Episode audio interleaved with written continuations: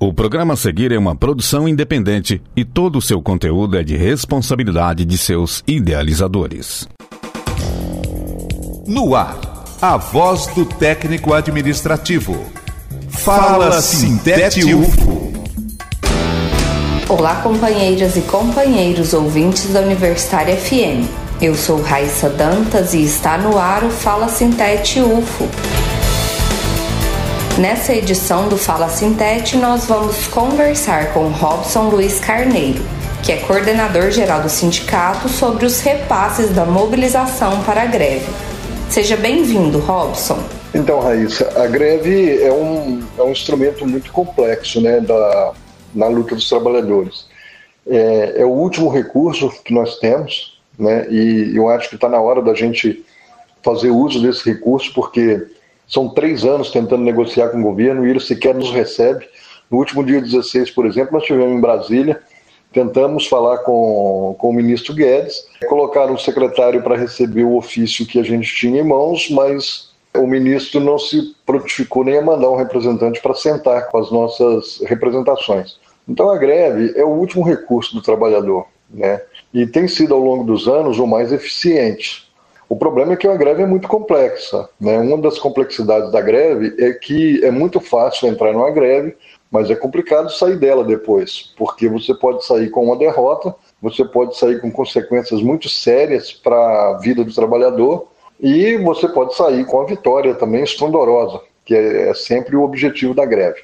Essa greve, mais propriamente, a gente vem construindo ela e todas as bases da Fazubra, inclusive aqui no, no nós discutimos elas no seguinte sentido: a gente aprovou o indicativo de greve, mas de uma greve unificada com todos os setores federais, né?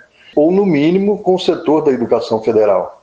Então a Fazubra, ela tem feito o dever de casa. Todas as bases da Fazubra conseguiram mobilizar os trabalhadores, conseguiram fomentar a greve. Mas na última sexta-feira, na reunião do FONASEF, que é o Fórum Nacional dos Servidores Federais, onde a Fazubra está participando na construção da greve, o pessoal apresentou uma dificuldade muito grande, os outros setores federais apresentaram uma dificuldade muito grande de mobilização. Né? Inclusive, a Fazubra procurou o Sinazef para poder saber se o Sinazef toparia entrar numa greve só da educação, conforme a indicação da Assembleia, e o Sinazef também apresentou uma dificuldade grande de mobilização da sua base. A Fazubra procurou o Andes, para saber como é que está o andamento da greve, se o Andes entraria numa greve da educação.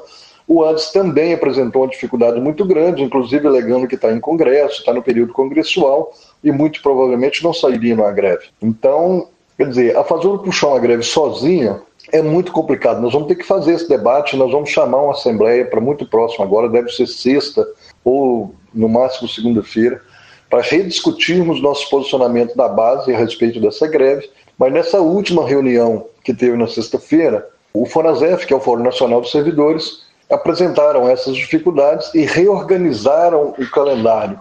Então, aquela indicação de deflagração de greve para o dia 23, nessa reorganização do calendário, eles jogaram a possível data para o dia 30 e aprovaram uma série de atividades em Brasília no dia 29, 30 e 31, para a gente fazer uma conversa com os parlamentares, para conseguir agregar forças para o nosso movimento reivindicatório aí do reajuste, né, da reposição salarial.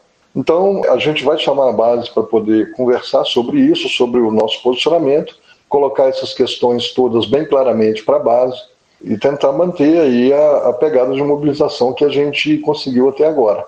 Tá?